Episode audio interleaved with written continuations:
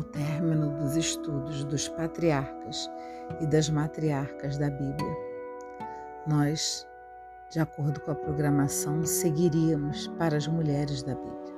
E nós vamos. Mas Deus disse ao meu coração, e realmente eu acho mais do que justo, nós fazermos mais uma imersão na história. Novamente eu volto com a máxima de que, se nós queremos saber para onde nós vamos, se desejamos ter decisões acertadas na nossa vida, subir degraus espirituais, nós temos que saber de onde viemos. Então, nesses dois dias, nós vamos ler a parte inicial do Gênesis, a origem do mundo e da humanidade, a criação.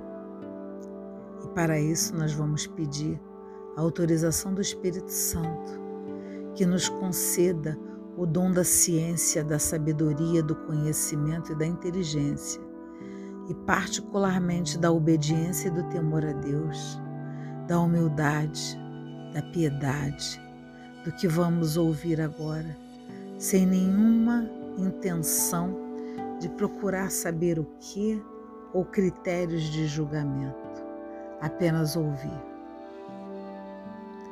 No princípio, Deus criou o céu e a terra. A terra estava sem forma e vazia. As trevas cobriam o abismo e um vento impetuoso sobrava, soprava sobre as águas. Deus disse que exista a luz e a luz começou a existir. Deus viu que a luz era boa e Deus separou a luz das trevas. A luz chamou o dia e as trevas noite. Houve uma tarde uma manhã, foi o primeiro dia. Deus disse que exista um firmamento no meio das águas para separar águas de águas. Deus fez o firmamento para separar as águas que estão acima do firmamento das águas e que estão abaixo do firmamento. E assim se fez. E Deus chamou o firmamento céu. Houve uma tarde e uma manhã, foi o segundo dia. Deus disse que as águas que estão debaixo do céu se ajuntem num só lugar e apareça o chão seco. E assim se fez. E Deus chamou ao chão seco terra e ao conjunto das águas mar. E Deus viu que era bom. Deus disse que a terra produza relva, ervas que produzam sementes e árvores que deem frutos sobre a terra, frutos que contenham sementes, cada uma segundo a sua espécie. E assim se fez. E a terra produziu relva, ervas que produzem semente, cada uma segundo a sua espécie. E Deus viu que era bom. Houve uma tarde e uma manhã, e foi o terceiro dia. E Deus disse que existam luzeiros no firmamento do céu para separar o dia da noite, para marcar festas, dias e anos. E sirvam de luzeiros no firmamento do céu para iluminar a terra. E assim se fez. E Deus fez os dois grandes luzeiros, o luzeiro maior para regular o dia e o luzeiro menor para regular a noite e as estrelas. Deus os colocou no firmamento do céu para iluminar a terra, para regular o dia e a noite e para separar a luz das trevas. E Deus viu que era bom. Houve uma tarde e uma manhã, foi o quarto dia. Deus disse que as águas fiquem cheias de seres vivos e os pássaros voem sobre a terra, sob o firmamento do céu. E Deus criou as baleias e os seres vivos que deslizam e vivem na água, conforme a espécie de cada um. E as aves de asas conforme a espécie de cada um. E Deus viu que era bom. E Deus os abençoou e disse: Sejam fecundos, multipliquem-se encham as águas do mar e que as aves se multipliquem sobre a terra. Houve uma tarde e uma manhã, foi o quinto dia.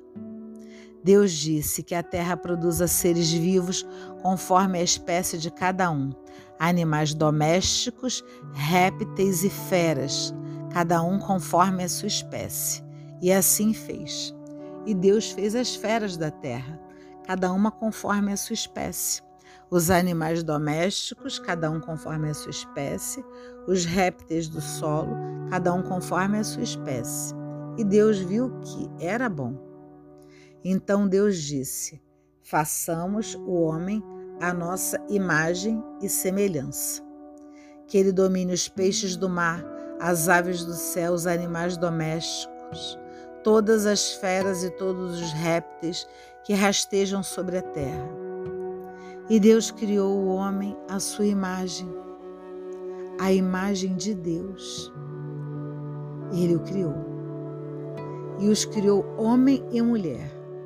E Deus os abençoou e lhes disse: Sejam fecundos, multipliquem-se, encham e submetam a terra, dominem os peixes do mar as aves do céu e todos os seres vivos que rastejam sobre a terra. E Deus disse: Vejam, eu entrego a vocês todas as ervas que produzem sementes, estão sobre toda a terra, e todas as árvores em que há frutos e dão semente. Tudo isso será alimento para vocês e para todas as feras, as aves do céu, os seres que rastejam sobre a terra nos quais a respiração de vida. Eu dou a relva como alimento. E assim se fez. E Deus viu tudo o que havia feito e tudo era muito bom. Houve uma tarde uma noite, uma tarde e uma manhã, me corrigindo. Foi o sexto dia. Assim foram concluídos o céu e a terra com todo o seu exército. No sétimo dia, Deus terminou todo o seu trabalho. E no sétimo dia, ele descansou de todo o seu trabalho. Deus então abençoou e santificou o sétimo dia, porque foi nesse dia que Deus descansou de todo o seu trabalho como Criador. Essa é a história da criação do céu e da terra que as palavras da Sagrada Escritura nos abençoe e perdoe os nossos pecados. Amém. Vou fazer uma, um breve comentário, porque a narrativa da criação é algo fantástico.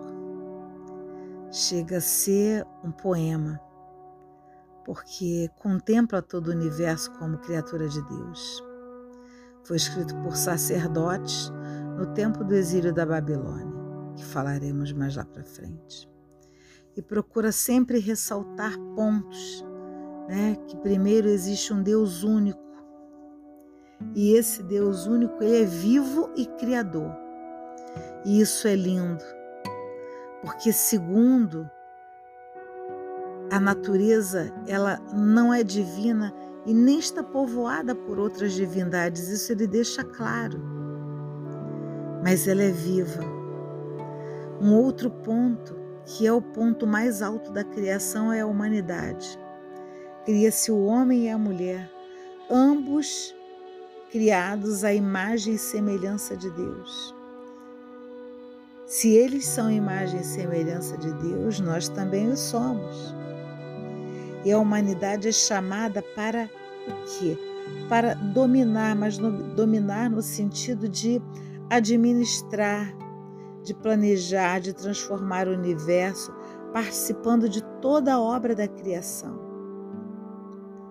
Um quarto ponto que esse texto ressalta é que o ritmo da vida é de trabalho e descanso. E isso é muito importante, que nós consigamos fazer isso. Ah, Luciana, isso hoje em dia é muito difícil, tá? Mas o que eu quero dizer é que não foi assim que Deus criou o mundo. Ele criou para que houvesse trabalho e descanso, assim como ele mesmo descansou. Aqui ele está se colocando no nosso lugar. Ele está nos dizendo que o homem também tem direito a um dia semanal de descanso.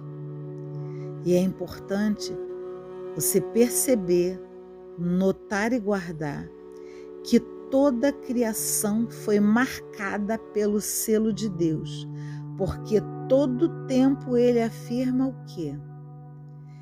Era bom, muito bom. E Deus viu o que havia feito e tudo era bom, tudo era muito bom. E eu afirmo nesse dia que você foi criado por Deus e Deus, ao olhar para você, asseverou que o que ele fez foi tudo bom e era muito bom. E ele fez você, e você é bom.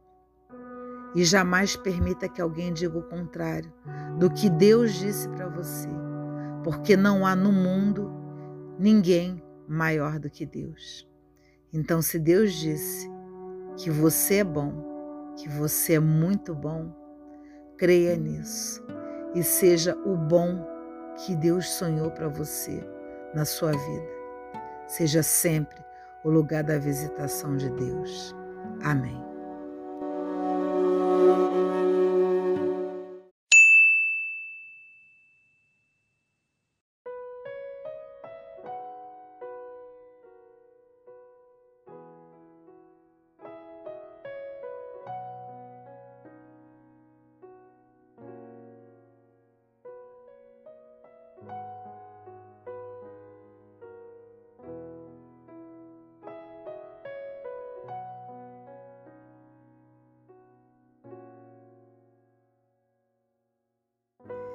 Em nome do Pai, do Filho e do Espírito Santo.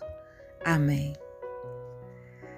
Vinde, Espírito Santo, enchei os nossos corações e acende em nós o fogo do vosso amor. Envia o teu Espírito Santo e seremos renovados à luz do Cristo. E lançando mão da Bíblia, porque é nela que temos todas as palavras de verdade, todas as palavras que enchem o nosso coração, para além de esperança, mas é algo tão sagrado, tão divino, que ali estão todos os nossos passos, que ao sermos obedientes à tua palavra, temos em nós uma total salvação.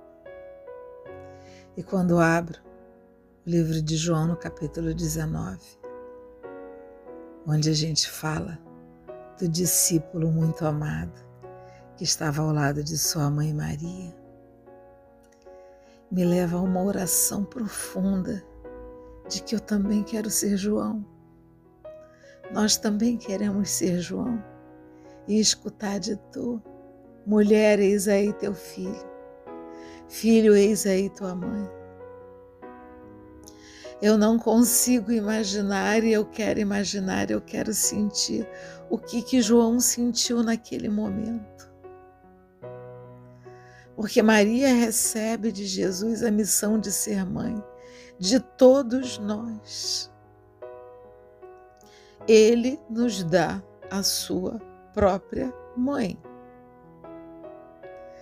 Ela está presente todo o tempo, desde sua desde que o Espírito Santo fala com ela, que ela conceberá do Espírito Santo e gesta o nosso Cristo e cria o nosso Cristo e sofre todas as dores do nosso Cristo.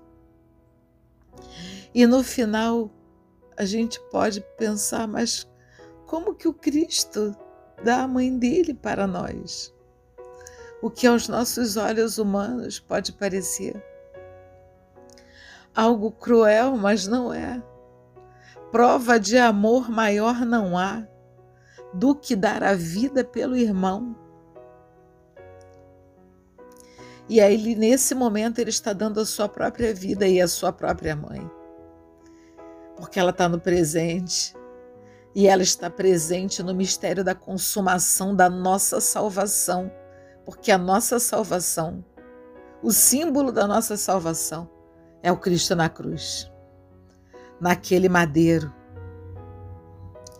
E a compaixão dela é tão grande, tão verdadeira, porque ela assumiu toda a dor do seu filho e acolheu ele por vontade de Deus, numa obediência de verdadeira vitória sobre o sofrimento. Ah, Senhor, permita-nos sentir que seja uma centelha divina dessa, que Maria sentiu, que acolheu e que te obedeceu verdadeiramente, com toda a força do homem que ela trouxe em seu ventre. Maria leva Jesus até a gente, porque ela é nossa mãe. Ela é a geradora da nova criação. Ela é o maior exemplo do seguimento de Cristo sobre a terra. Senhor, que tenhamos a mãe do Cristo como consolo e esperança certa para o nosso povo. Que sejamos peregrinas como ela até o céu e que, se somos nesse momento, através do apóstolo João, convidados para seguir os passos dela, sem rejeitar sofrimento, Senhor, que aceitemos isso de uma forma a também estarmos como ela sentados ao pé da cruz e que sejamos dignos e limpos de sentarmos essa, ao pé dessa cruz e nos abraçarmos aos pés de Jesus no madeiro porque é lá que Ele está, é lá que está a nossa salvação. E sendo nossa salvação é o prolongamento da nossa igreja, da obra que o Senhor veio realizar e continua realizando através de nós. Ah, Senhor, nos abençoe, nos abençoe como o Senhor também abençoou Maria. Abençoa-nos, Senhor, como o Senhor nos abençoou através de Jesus. Abençoa-nos, Senhor, com essa obediência da mãe do teu filho e do teu filho. Abençoa-nos, Senhor. Abençoa-os nesse dia. Abençoa-nos, Senhor. Abençoa-nos. Amém.